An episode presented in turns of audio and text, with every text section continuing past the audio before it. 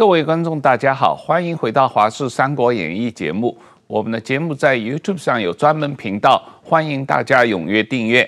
今天我们特别高兴欢迎资深媒体人简一燕女士来《华视三国演义》节目，谈谈她刚出版的新书《入侵编辑台：中国威权如何影响台湾新闻自由》，这是由前卫出版社出版的啊。呃，简怡燕你好。主持人好，大家好。呃，石板先生好。那简怡燕，这本书你花了七年时间研究这个议题啊，是你的博士论文改编的。那呃，这个议题实际上我们的观众也非常的关心啊。那我们就先来谈一下你这书里面的内容。这个就你的对于这个研究，从学术上来看，国际上。一般的威权国家，包括中国、俄罗斯这样的威权国家，它对于民主社会的渗透的途径模式有哪些？呃，其实我们举香港是最明显的。一九九七年那个时候，呃，香港。呃，就是确认他一九九七要回归中国那一刹那的时候，其实我是联合晚报记者，但现在联合晚报也都不在了。我还记得当天我们报纸联合晚报头版就是五十年不变哦，五兆跳，马照跑，是就是联晚的标题。好，那当然一九九七年发生根本的改变了之后，两千零二年就是呃，这个香港的民主这算是民主的东方之珠，变成了中国威权主义来管它了。五年之后。那个时候，其实香港的新闻自由在国际评比上是全球第十八名，还算是亚洲名列前茅。你看到了今年，哦，就是距离两千零二年的第十八名到现在，汪浩大哥或石板先生一定知道，今年香港的全球新闻自由排名到达一百四十名。所以经过二十年，从十八名降到一百四十名。对，就是从黄色的自由的掉到了全部都黑色的。嗯。这个是如果从一九九七年那一刹那的，我还是很年轻的编辑的话，我是真的难以想象。我们不知道一个民主自由的地方，它可以倒退到变成全球倒数。当然，中华人民共和国现在是倒数，全球倒数一二名，它跟北韩嘛，大概也是一百七十五嘛。对对对，差不多就是在倒数了。嗯嗯、那所以，呃，汪浩大哥问我说，威权国家渗透民主，其实最早的香港的。呃，香港也跟台湾一样，就是他们派有钱人去买香港的媒体。这个在我们的这些民主社会，在美国也是这样，在加拿大也是这样，就是你的股权慢慢被买掉，这个是老手法。当年，但是后来我有中国朋友跟我说，其实他们很看得起台湾人了。我说为什么这样讲呢？他说，因为当时老共派人家去买香港媒体的时候，派去买的是酒店大亨。就是占鸠嘎的那些人去买香港媒体，马云去买了《南华早报》啊。哦，对，就是有钱人嘛，对，但他还算是生意人了，对不对？嗯、好一些的，呃，某某家的报社都是被酒店大亨买走的。是啊，那对就不要台湾是呃米果或怎么样，他们都是生意人先买，那这个我们习惯了。电视台、报社股权移转，但第二个其实就是进你编辑台，影响你的总编辑、你的整个编辑室的人员。我们在新闻学上叫做 media bias，编辑室的偏见。好，这个大家 Google 都可以知道，就是他可能每天跟你打打电话或者跟你聊天，影响你编辑台的决策。那第三个哦，其实当然是透过黑道控制。这个在台湾其实也可见，你看到白狼张安乐。呃，他也不忌讳，他是属于黑道的精神领袖，他也直接进入很多的台语的广播电台，直接置入行销。嗯、那置入行销就是，比方他花金额，从我访问大约都是一两百万，两三个月，赞助你的呃本土的电台。其实你相当程度可以看出来，去年。呃，这个台派的选举哦，它不限于民进党，在中南部没有往年好，相当程度你的广播电台被买走了，或被广告植入行销有关，这是第三个啊。那第四个当然是中间的代理人，这个在各国也都发生这个情况，就是他用公安公司下你广告，或者直接买你的节目，这个也很多。可是最后一个，我觉得威权国家此刻利用民主，我们很自由嘛，他就说你是新闻自由哦，那如何介入？此刻最严重的，也就是不需要经过代理人的中间节点，他直接 donate 你的网络直播主，他直接就在网络上呃赞助你，那或者直接呃像现在某些比较偏红的，嗯呃一些政论节目，不是偏国民党或什么的，是你只要讲一些社会主义的好话，或是共产党的好话，它的流量不是五万十万。有一天在上班时间，我就打开某个网红一看，上班时间他谈政治，那结果五分钟之内，他就是四十几万的点阅率的流量出现。那你觉得台湾两千三百万人上班时间会有四十万人进去的可能吗？那相当程度，其实这个就是现在威权国家直接渗透民主社会的几个途径，是非常让我。所以我们的标题是入侵编辑台，就是我们现在最担心的，已经不是说啊，是不是你的报老板是酒店大亨，还是谁来买走来决定你的编辑室的政策，而是他可以透过 Line、脸书所有的网络无远弗届。直接入侵到你家门口，那所以大家每次都说啊，台海有没有战争？我们的战争边界是不是在海峡中线？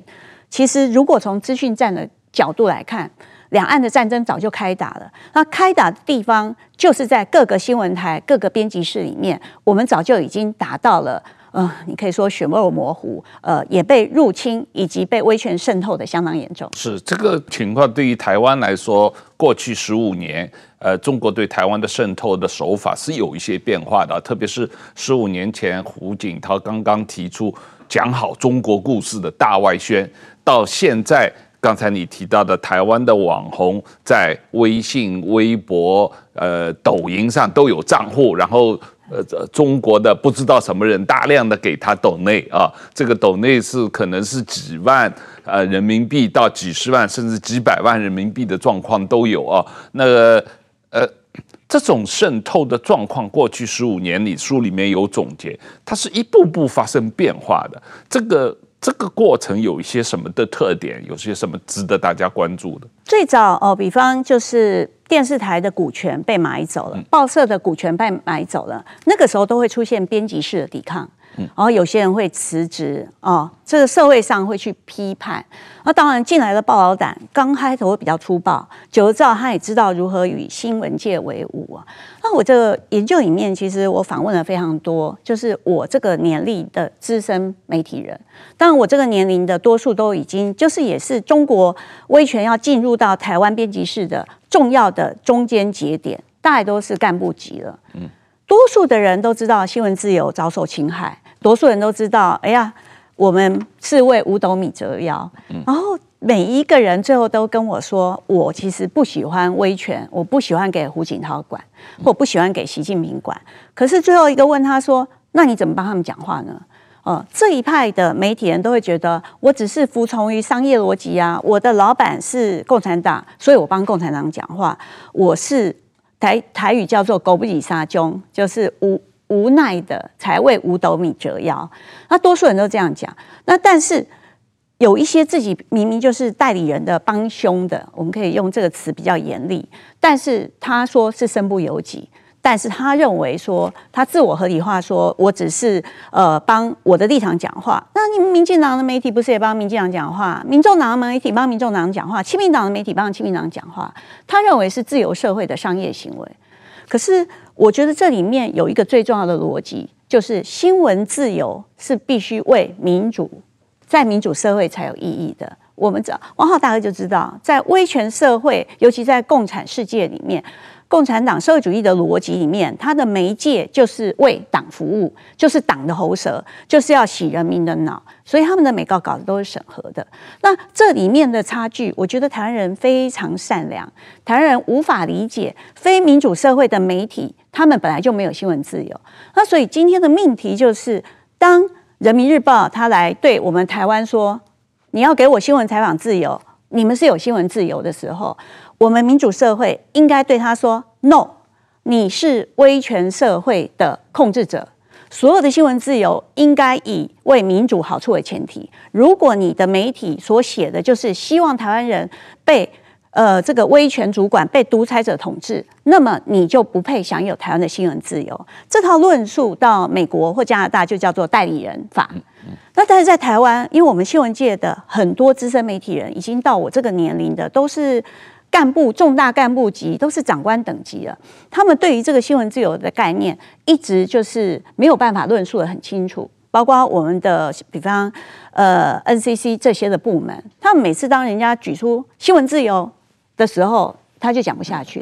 啊，当然台湾人民很有，我们可以说台湾人被统一的自由。可是如果对方说到了希望台湾人变希特勒管，希望台湾人被呃独裁政体管的时候，其实这样的言论在台湾是不应该拥有新闻自由，因为它会破坏我们的民主。那这个理论，我觉得是我们新闻界很需要再重新读的。它就是大法官林子怡的论述。呃，就是林子怡就针对新闻自由的论述，也是这一个道理。那我觉得这个是我很想把这本书写出来让大家知道的。当新闻自由退步的时候，民主其实就面就岌岌可危了。因为无冕王其实就是来自于新闻，无冕王就是自由民主社会最需要的，透过自由采访和言论自由巩固民主啊。这个是我觉得里面。呃，我还蛮在意的地方。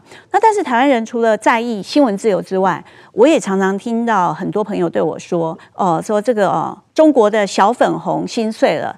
呃，中国的多少亿的同胞，呃，也也要能够跟台湾讨论台湾的未来。”所以前两天不是有魔兽的呃这个球星，他对外就是他讲台湾是一个 beautiful country，所以结果魔兽他被。Twitter 哦，就整个中国的小粉红上来骂他，总共四亿个点阅，Twitter 四亿的点阅，那这里面就汪浩大哥或石板大哥觉得，到底里面是有多少人是这个是自由的想法而去按了这个点阅呢？所以我就去查，Twitter 四亿点阅里面有三亿是机器人嘛？是，所以我们心里当然讲一个机器人，一个就网军，但事实上我们自己知道在。呃，中国的解放军的战略支援部队下面的网络系统部里面，对台湾的部队是六一七二六，它其实就放在武汉，它是整支部队每天就是对台湾文攻武吓，尤其它是负责网络的。那不止他，其实大外宣对美国六一三九八部队，呃，或者是对日本的是六一四一九部队，这些都是。整支军队有各种机器人、各种假账号，他每天都是针对台湾议题铺天盖地的文攻武吓。他就是网络上面这些人，当然有去网络上霸凌 NBA 的球星魔兽嘛，对不对？那除了这个之外，呃，其实中国的他们维稳经费到目前台币是一年六兆多，六兆多里面我们都知道它是维持中国，它叫做舆论调控员。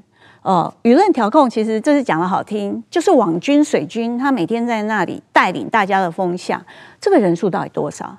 在十年前的人人民日报，他们中国官媒里面说过，大约两百万人。嗯。两百万，十年前我觉得这也只是刚好了，因为那个时候南京大学等等学校，经过哈佛大学研究，都证明他们的学生都是参与水军，然后贴一个帖子就有多少钱，就有五毛钱。对，那个是多久以前了？那这个 维稳金，通货膨胀五毛不够了。对，而且各大学如果台湾的对台支部是在武汉的话，武汉大学有没有参与？甚至有传言说秦城监狱。中南海的监狱里面，是不是也都有逼迫部分被关的人也要参加点阅，甚至是不是翻墙来按赞呢？所以，如果我们算中国的网络网军系统，包括我刚刚网络系统部、民兵、哦舆情评论员，还有到网络警察，还有他们的网络控管等等，夯不啷当，中国的网军系统大概二十几支，里面每一支都可能对台，你加起来没有两百万，也有两千万吧。所以这些人这些。网军系统铺天盖地而来，要影响台湾舆论的台湾人太友善了，所以台湾无法判断说啊，这是中国人的想法，还是根本这就是习近平一个人的想法。我觉得现在答案很清楚，他就是整个威权透过所有的自由社会的民主媒体铺天盖地而来。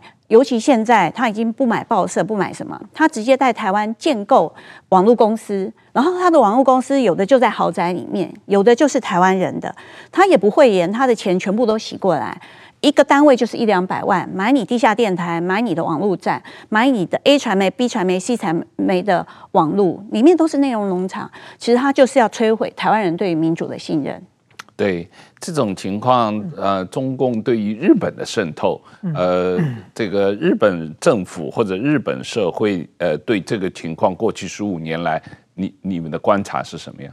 对日本当然有渗透，但是跟台湾是不可同日而语的。嗯、这个日本渗透主要是想改变，一个是反对法轮功，反对日本民运，一个是想改变日本国民对于中国的印象。所以说相对还好好得多嘛。也就是比如说在日本的报纸和日本报纸合作登一些中国的，就是说文化各方面提高中国形象的。呃，当然。这个报报道，当然这都是合法的了，呃，但是说还有一些就是网军，就是说有人批评，呃，比如说写一篇批评中国的文章，下面就会有很多批评的跟帖，这种当然这个在台湾太司空见惯了，但是日本的话，它是有一个问题是有一个语言的问题，嗯，所以说当我写一篇就是批评中国的文章的话，下面跟帖的几千条跟帖，有一大部分。日语都不太对的情况之下，就很明显啊，这被网络攻击了，这个是很容易判断的。但是在台湾的话，台湾过去啊，就是因为用简体字变成繁体字，它用软件变嘛，所以比如说面对困难的时候，那个面就改写成牛肉面的面，因为它是用说软软件变出来，能看出来啊，这个是简体字变过来的。但是说现在软件也越来越聪明了，这些痕迹已经没有了。但是说，我觉得对台。台湾一直来是中国对外的渗透的一个最重点的，而台湾的假新闻是最多的。那么现在呢，台湾正好面临着一个，不光是台湾，全世界媒体正面临着一个非常艰难的转型期，就是传统媒体的它的盈利模式已经维持不下去了。那么等于说大家都缺钱，人穷志短嘛，稍微谁拿一点钱来，就是真正的有生意人，他是不会投资媒体的，因为媒体是没有将来的一个夕阳产业嘛。那么在这种情况之下呢，就是说，呃，别有用心的人会偷来，这别有用心的人就往往来自对岸，这这这是一个另外一个新的媒体，还在鱼龙混杂，新的营媒体的，比如说网络媒体，它的盈利模式还没有确定下来，还没有确定下来的情况之下呢，那么就是说，呃，怎么说呢？呃，稍微有一点钱。就可能听听别人影响嘛，所以说这段时间是台湾，台湾其实我觉得这最近几年，就习近平的七十岁到八十岁之间，是台湾最危险的时刻嘛，因为习近平想在自己身体还比较好的时候能够完成大事嘛，但是同时这段时间正好是全世界媒体最艰难的转型的时间，这个凑在一起是对台湾很不幸的一一段时间。田医院，你的研究。经过这么十五年的中国对台湾的狂轰滥炸，台湾社会的体制，台湾社会的新闻自由，还能不能抵挡中国的渗透？台湾社会的言论自由和多元观点，能够保护新闻自由吗？呃，其实我在做这个研究的时候，觉得岌岌可危，所以我们在封面上面讲的就是战争已经开打了。是哦，比，方很多人就觉得好像没有这么严重，可是事实上我自己在新闻界，尤其电视台的时候，哦，很多的观点，呃，就已经他明明知道说这是台湾人民重视的，嗯，可是因为不想违逆。中国的相关的想法，所以刻意其实这样的新闻就少做。我举个最明显的，达赖喇嘛和法轮功，在台湾的媒体几乎很难有正面新闻。哦，那但是大家就是想说相愿嘛，尽量不得罪他，所以这样当然就是残害台湾的新闻自由啊。在这里面，我有访问我一个呃新闻界的干部，一个好朋友，他有一年去中国玩，跟他的家人。那他是一省一省的玩，第一省的时候，他和家人一起啊。当然他已经是媒体的重要干部了。到第二省还好，到第三个地方的时候，中国的对台部门就约他去喝咖啡。然后就是啊，某某人你非常优秀啊，我都知道你第一站在哪啊，然后第二站如何如何啊，到第三站这个时候我才找你聊聊啊，你喜欢什么新闻自由处理的怎么怎么样啊，态度都很好。可是他当然有点不寒而栗。那就这样，他回到了编辑台工作的时候，有一天要决定一个新闻。那这个新闻就是你可以统一点，也可以中立一点点。那当然他是很有理念的，他想要中立一点点。那一刹那，他突然想到了当天那一场的咖啡秀、咖啡会面，所以后来心中不寒而栗。那么没多久，他就决定这个工作还是不要做了，呃，因为是涉及呃中中港澳的相关的讯息的部门，所以他就请辞了。我只是举这个例来说，你觉得对新闻有没有影响？当然，他当然是呃无眼佛界的进到你的编辑室里面了。哦，那只是说有的编辑室有体会啊、那在里面我访问一个旅游记者，那旅游记者本来对呃这个中国台湾是没什么意见，也没什么想法，他也常常接受落地招待，呃，就去做像大陆寻奇那类的工作。但到最后他受不了，在他的个人脸书上去抱怨这个事情的时候，是因为。中国落地接待的时候，都不是给他好玩的城市，都带他到穷乡僻壤去，但希望他把穷乡僻壤写到了非常美好，这个就违反了他新闻界的这个良知。但最后报社一看他这样写了之后，就说你泄露报社机密，就当场就呃把他 fire 掉。他整整打官司打非常多年，到最近才打赢官司，拿到报社赔他的钱。也就是说，当你的报社没有支持你，而且希望你去做假新闻、粉饰太平的时候，连作为旅游记者，你都不免为干预。那更何况，所以你用这样推算回来，在台湾新闻界里面被入侵的情况其实相当严重。而这个新闻自由，它是一点一滴的鲸吞蚕食到我们整个的大家对于民主社会的想象。好像这两天有一个新闻。也是非常匪夷所思哦，哦，就是例如那个时候是台北大学有三个女孩子，她只是为了争取性别平等，所以她裸身抗议，抗议完就穿回来了。但奇怪的就是，她裸身抗议完之后，我在 Line 上面接到了这个讯息，呃，就看到人家转贴说，你看你们台湾的女孩子这么不得体，哦、呃，就竟然在那个裸身跳舞。结果我仔细一点进去看，发现裸身跳舞还真的是跳脱衣舞，在钢管旁边跳。仔细一查，它是泰国的影片。她被泰国就是本来一个台北大学的女孩子，她是很勇敢，做出一点点的改变。可是她的新闻立刻被扭曲造假，到 Line 上面、Twitter 上面说：“你看你们台湾女孩子就是露袒胸露乳哦。”但其实那个影片是泰国的。你说她有必要骗你这个吗？这个事情跟政治不一样啊，对不对？可是他这样的类似这种新闻铺天盖地而来的时候，他就降低人与人之间的信任感，也摧毁你本来对于那那几个女孩子本来要做理念的信任。然后到这几天又一则新闻，呃，就是呃在泰国和台湾的 LINE 上面流传，就说我们国防部盖个印章。发文，呃，说我们要配合 AIT，你看涉及了台湾国防部跟 AIT，呃，要去离间中华人民共和国跟泰国的外交军事关系，然后上面就有全部的公文，还有一个国防部的章。但是当然，这个网络上流传一段时间之后，你仔细打开来看，发现这个章是盖反的，所以全部都是假的。可是当我们发现它可能是假的时候，它已经在台湾民间社会流传一段时间了。所以现在的对于整个新闻自由的这一波的影响，它已经不只是在我们的像华视这样的老牌媒体、大众传媒，它也直接进到了呃网红的世界、个别的 Donate 直播，甚至在 Line 跟脸书里面。那如同石板大哥所说的，台湾是瑞典大学他所做的每年研究一样，就是全球有两个国家是假讯息最多的，一个就是前几年的拉脱维亚。那第二个就是我们台湾这几年都是名列第一名，就是台湾的假讯息是全球最多的。那当时，那拉脱维亚为什么跟台湾一样假讯息多？因为拉脱维亚的俄语人口大概有三分之一，嗯，他们一样也有这个认同，就跟乌克兰里面，在乌克兰泽连斯基一开战之后，第一个就是要抓内部的呃这亲中的媒体人和调查局的人，而亲俄的，俄的对。对跟我们拉脱维亚跟我们台湾面对的情况一样，拉脱维亚还是爱沙尼亚？我拉脱维亚最多。你书里面讲的是爱沙尼亚。爱沙尼亚是曾经被实际攻击。那在北约的这个假讯息战略卓越指指挥中心是位于拉脱维亚的里加。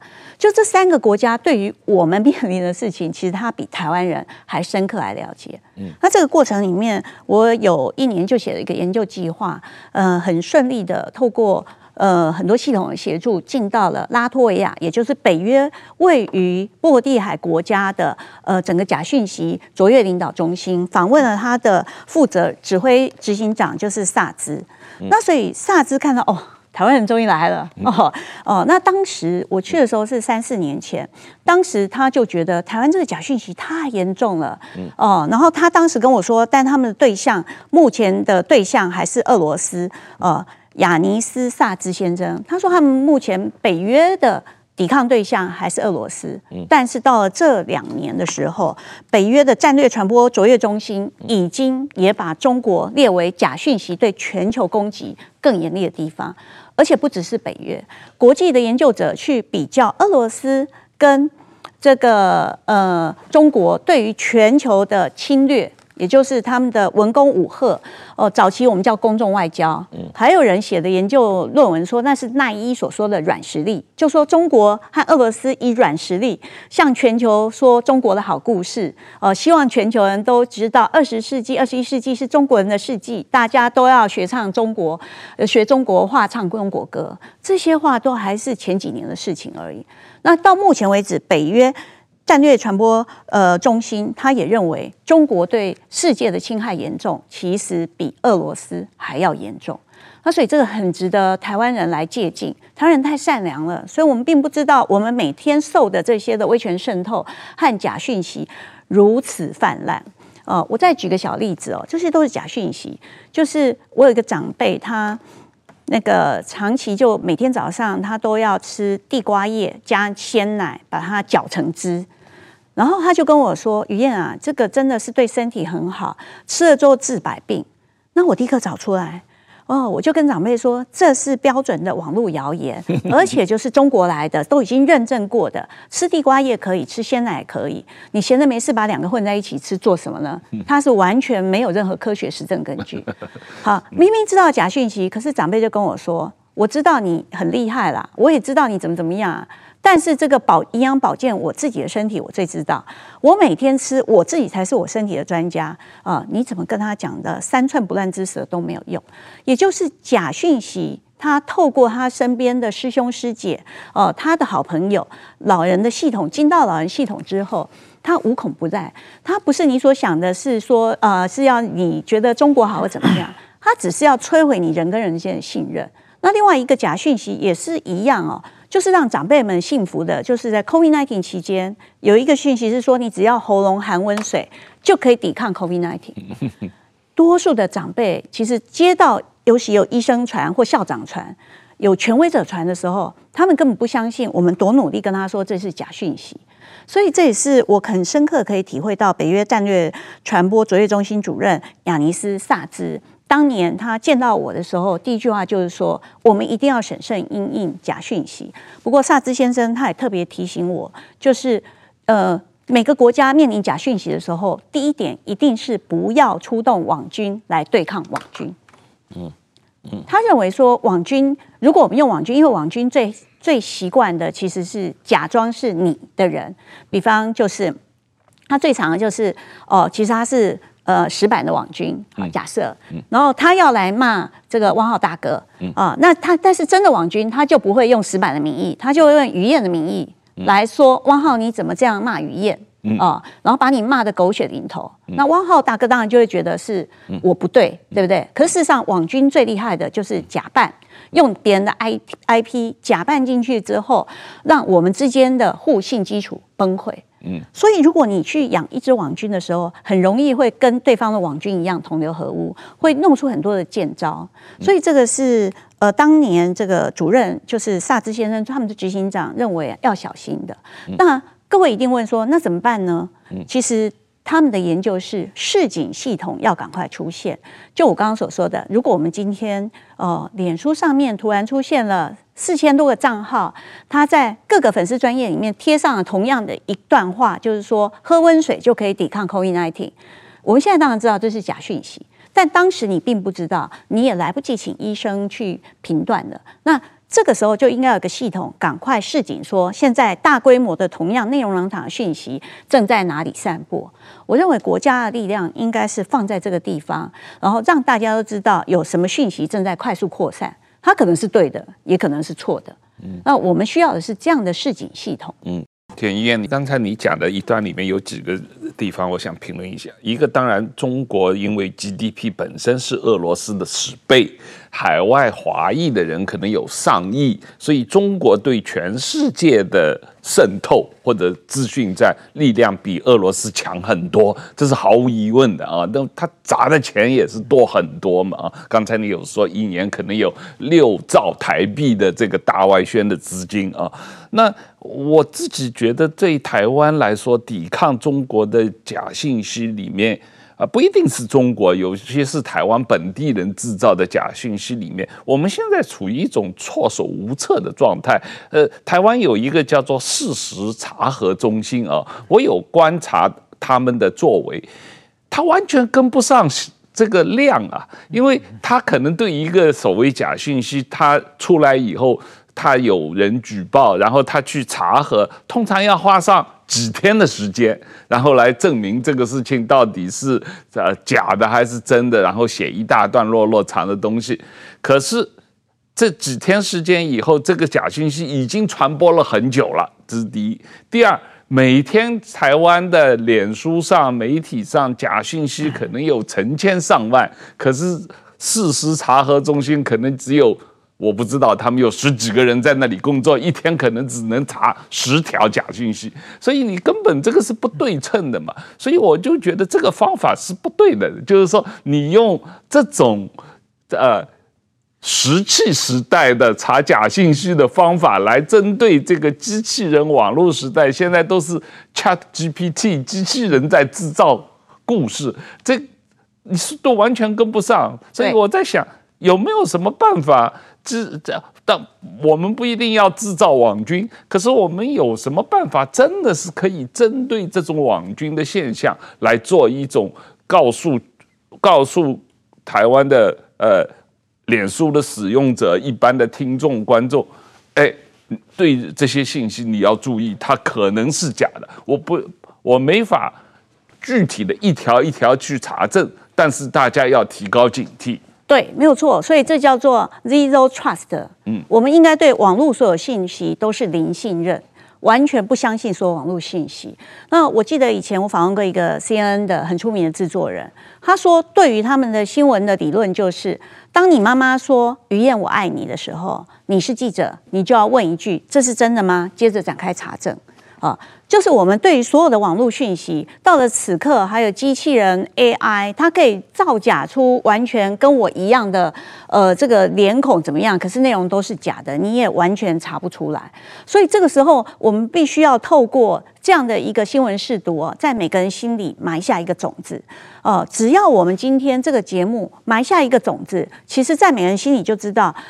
假讯息无所不在的时候，其实那个种子就会慢慢发芽，而在我们每个人心里生出抵抗。所以我们必须讲的案例是必须像我说的地瓜叶啊这些生活的，因为我们台湾人很容易对政治哦就会说啊，那你是蓝，那他是绿啊，所以蓝归蓝，绿归绿，你们都是各说各话。但当你知道这个是威权。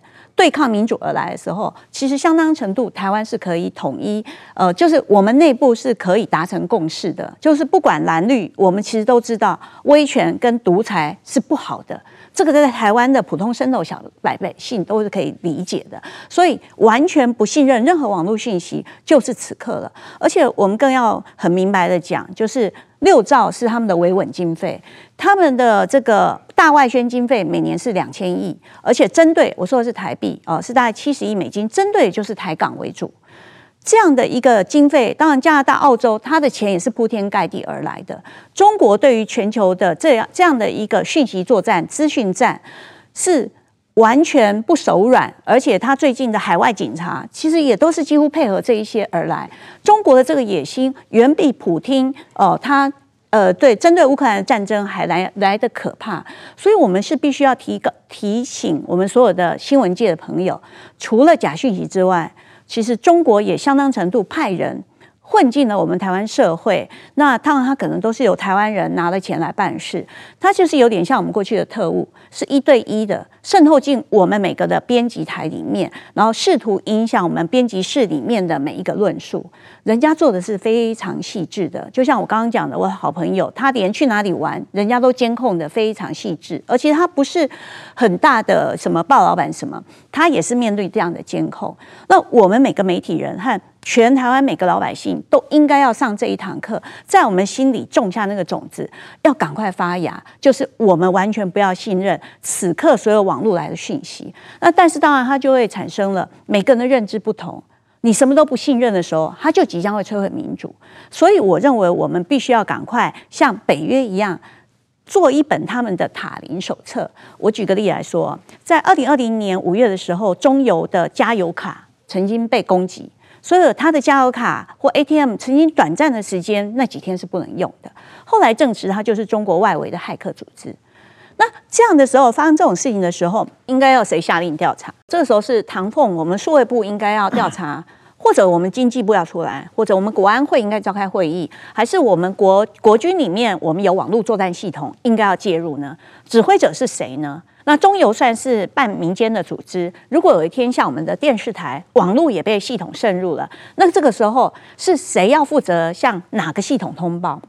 如果我们的 ATM 像当年的爱沙尼亚他们一样，连续七天就是宕机的话，而我们的呃官方修理不好，我们做假设这是资讯站嘛？那这个时候应该可不可以征召台湾最强的骇客来帮忙修复呢？那如果假设我们的某些系统宕机，连续几天都修不好，美国、英国的高级骇客说：“我来帮你修理。”你要开放让他们来进入我们的系统吗？这些都是呃在资讯战里面指挥系统里面很重要的一环，而我也觉得这个是我们应该建构台湾民间的塔林手册，用国际法开始讨论。当我们的新闻媒体网站被对手骇客入侵的时候，我们要由谁指挥？这个都是呃新闻界还有我们民间开始要想的这一个节点。那当我们开始想这个事情了之后，我觉得我们的抵抗力就会产生了。矢板先生，刚才检议院也有提到美国的外国人代理法案的问题啊，对于中国的，比方说新华社、中央电视台、环球日报，在美国的呃版本都是作为外国人、外国代理人，要求他们登记啊，然后不把他们当做一般新闻媒体来对待嘛。我不知道他日本有没有类似的法律来处理这样的情况？日本没有，日本是。二战之后的和平国家要对所有国家都发出善意，所以日本还要学习台湾、澳大利亚的经验啊。嗯，但是我觉得台湾立法当然很重要了。比如说，但是说九一二二零一九年年底成立一个反渗透法，但到现在没没有一个判决，没有，没有什么效果嘛。嗯，没有。也就是说，我觉得台湾是一个撕裂的社会了。撕裂的社会会有一群人对政府做的所有的事情。我想说一句，台湾实际上外国人代理法。也有在立法院提案，已经有四年了，没有讨论通过。对对，他好像有一部分被编入那个渗透法了，反渗透法了嘛。嗯嗯、但但是没没有效果嘛？没有效果就是有法不敢执行嘛。嗯、或者有的政策不敢推嘛。比如说，呃，去年是这不几个月前要推一个中介法嘛。嗯。然后被一片反对之后，政府就不敢动了嘛。嗯。就是社会没有一个最基本的互信基础的情况之下，那台湾有一群人。嗯。他们是完全不相信政府的，反而相信对岸的政府的。对这些东西，这个问题，我觉得最需要这个解决。比如说，我听过呃好多，呃一个呢，比如说，当然说对，呃去年的呃四四年前的选举那个八百一十七万票，嗯，到现在为止，很多人说那是造假嘛。嗯，对，就是说这这这一点的话，就是你对整整个社会完全不信任，你才有这种这种逻辑嘛。那么还有一个就是说，我还听过比比较离谱，就是以美论啊。以美论有有一个人跟我说，他是还是一个应该是晚读书的人啊。他说蒋经国是被美国毒死的，嗯，被美国人毒，美国人特别坏，嗯，但这个你很难跟他辩论嘛。就是你说不是毒死的，你很难立证嘛，嗯，所以说就变成一个历史谜案了嘛，所以没办法。但是这些人完全不相信美国，那么很多对岸的，我觉得对岸有一个中国有个叫观其有语的一个节目，大概在中国有上千万的收听，每天都有人收听，是几个军事专家在聊军事。我听他他们有一集呢，说台湾的军军队，说台湾军队完全没有战斗力，就是主，只要中国一举办军事演习在台湾这边。然后台湾军队晚上就不敢点名，因为很多人都跑回家了。然后呢，第二天早上中国的演习结束了才开始点名，有时候还少一两个。就这个完全跟事实完全不一样嘛。只要对台湾社会稍微有一点理解，就知道他完全胡说八道。但是说这些人在中国有每有几千万听众，同时呢，在台湾我有坐计程车听到司机在讲。等于他听到对岸了，这司机我听到他自己在台湾当过兵哎，他但是说他现在已经被中国完全洗洗脑过去，这个问题你怎怎么处理？当然说，我觉得您刚才讲的事实查核中心，我我跟他们也打过交道，他们是靠大家的捐款在维持一个 NGO 组织嘛。我觉得台湾政府应该，这这已经牵扯到台湾的国安、国家安全最重要的地方了。台湾政府应该投入更大的资源来做这些事情，而且像事实查核中心不应该是由民间来做，应该由政府。当然说政府直接操作不来，政府出钱让民间来做是一个比较理想的方式。这样的话，否则这样的话，这怎么说呢？在这这种中国台湾的，我觉得台湾的政府各地政府会出很多钱给媒体养很多小的媒体，就是如果按市场经济竞争，这些小小的媒体都应该被淘汰了。但是政府会出很多预算去，就是说帮这些小自媒体维持生计。这小媒体就说各个地方政府的好话嘛。这种逻辑，我想在日本也是没有的。我觉得如果把这个钱拿来去做这些。全民国防，或者是查证假消息，也许会更有用的。对，事实查核中心本身在台湾，它是一个国际组织的一部分嘛，啊，有国际事实查核中心。然后最近这个自由亚洲相对也设立一个亚洲事实查核中心，然后这个台湾有一个事实查核中心，所以它它是一个 NGO，它它不受政府的。呃，控制也不受政府的钱，那呃这些都都没有问题。关键问题就是我刚才讲的，它它的量能完全跟不上这个假新闻的这个泛滥的实际情况嘛。它的事实查核中心里面的几个人很辛苦的在那里工作，可能也就是一天能够查核一两则假新闻。可是我每天有几千几万个假新闻，有没有一个更好的办法？来应对这么大量的在各个方面散布的这个资讯站，这个假新闻，这个是我我我我想要探讨的问题。其实还有几个系统啊，叫做麦克 pen 啊，或等等啊，这些的民间组织会越来越多。那当然它可以增加这些量能，可是回过头来讲，知道假讯息的速度实在太快 太多了，像以前。呃，这个有一个案子哦，在还在台湾的重大媒体的网络出来，就是有某某个人，他因为洗公厕肥皂，哦、呃，产生了一个怪病，整个脸僵硬啊，怎么样？然后照片就像僵尸一样，很恐怖。那当然这是假讯息，可是他的假讯息，整个的假讯息，我曾经让呃一批年轻人去猜，到底假在哪里？嗯，好。结果是真的有这个病，只是跟公厕的厕所完全无关。嗯，我们只是慢慢的去向社会转转述说，假讯息它如何产生的，都超乎你的想象。而且假讯息它有一个关键特色，就是它会直指人心，让你立刻好想把它转发。嗯，所以。只要上过假讯息的课之后，几乎大家心里就会有点戒心，而不再是浪费国家很多的力量逐一去弄，因为对手也只是要你说你假讯息越多，然后你就派越多人就去查证，最后让你的人消耗在那边。那另外一个我觉得是可以做的，就是刚刚石板先生和王浩大哥都提到了，就是有关于反渗透法或代理人法哦，或者这一些的相关的司法判决。其实以目前的法令就可以做很多事了。我举例来说，在这个 COVID-19 期间，有一位花莲人，他叫尹环成，他是台湾人哦，可是他是台湾的帝吧。呃，皇帝的帝，八台的八，台湾脸书第八的创办人，他也趁被检察官捉到了，他做的假谣言，就例如说，哦，我们有几百几百人已经死亡了，现在埋在大巨蛋下面，COVID-19 造成台湾已经严重崩毁了，就是这种很低级的假讯息，他都已经被抓到了，最后他被花莲地院啊，花莲地检署抓到，他也坦诚，他去中国接受青年军系统的网军训练，嗯。都坦诚了，所以这是罪大恶极哦，真的很恶劣。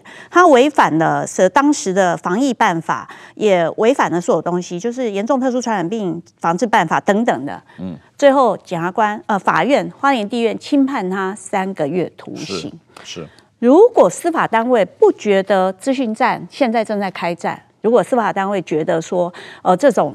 呃，这这些的假讯息对台湾社会没什么关系，因为台湾人民都自由惯了，所以有抵抗力。那他当然会轻判三个月。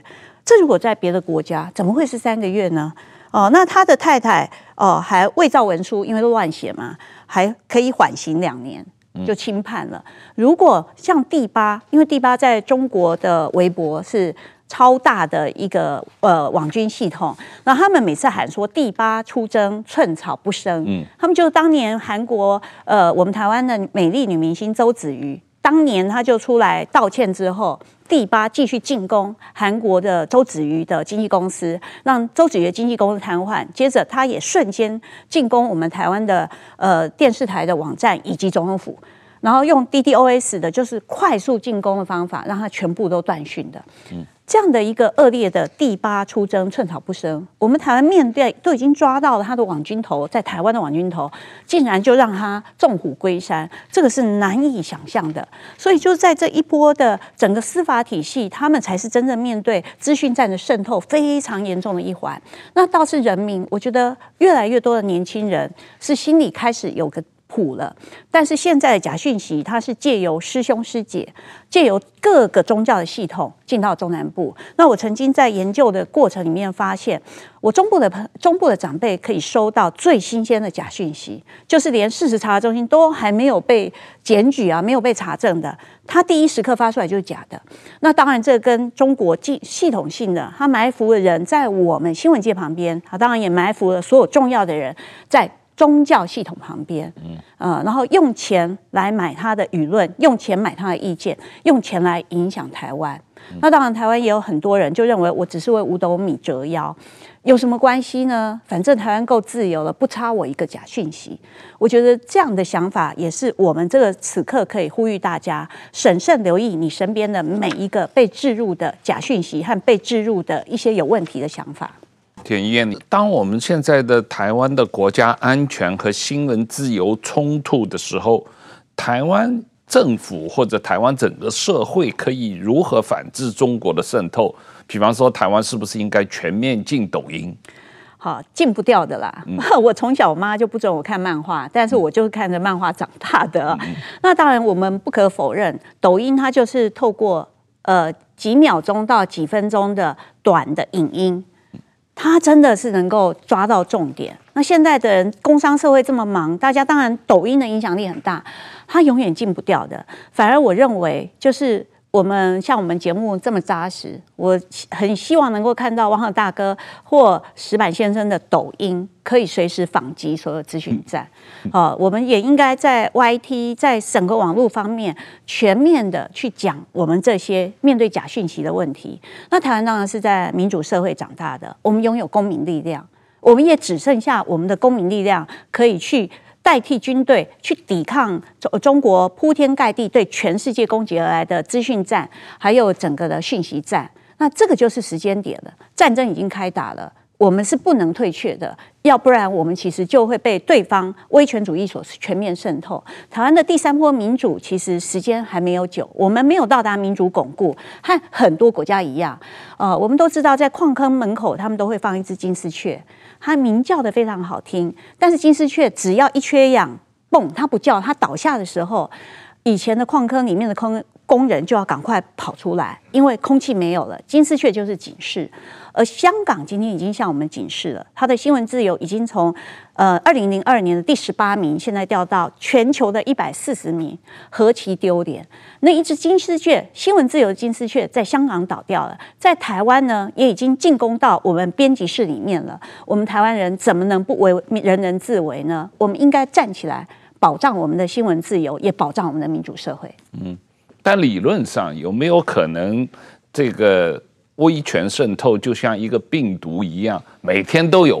台湾人天天生活在病毒里，生活久了，我们也就有自然产生免疫力了。有没有可能自然的免疫力就起来了？以后也不用打疫苗了？我去访问的这一些新闻人、资深新闻人，他们都说他是为五斗米折腰，他觉得他并没有迫害台湾的新闻自由。可是我在访问其他的媒体人，去看他们所在的媒体的时候，都觉得舆论真的活生生被影响了，是真的。我们的智脑权，我们的心战，就是胡锦涛跟习近平所说的入岛、入户、系入心，他真的已经入了部分人的心。那某些朋友，他把小孩送去中国，他送过去的时候，他跟我说，他不在乎民主自由啊，就一去了之后，就遇到了白纸革命。在中国念完书的小孩回来之后，都变成支持民主的了。哦，这种就是如汪浩大哥所说的，他可能有了免疫力。可是更多人呢，尤其我要说的是运奖族群，的确它是被全面渗透的，还有一些小吃店的族群，或是美容院的族群，他们如果被对方有系统的去买掉了，渗透进来，我认为它是台湾心防系统或认呃这个资讯站系统里面一个大的一个破口。那当然，新闻界也是相当程度已经被渗透了，但我们仍在继续顽抗抵抗中。嗯，小吃店全部是播中天新闻的电视上啊。对 对，四年三四年前，我是去这个总统大选的时候，我那个刚刚到台湾，我坐计程车跟司机聊天的话，大部分支持韩国瑜的，这点我觉得也也也是蛮震惊的。如果如果一个日本人光在坐计程车做台湾舆论调查的话，韩国瑜那次应该大胜。好啊，那这个我们看一看这个明年选举的结果会是什么样的？这个我们这这石板先生，你可以现在做一下计程车调查。这个好，那谢谢简一燕女士来我们的这个节目，谢谢你的时间。那谢谢石板先生，呃，谢谢大家。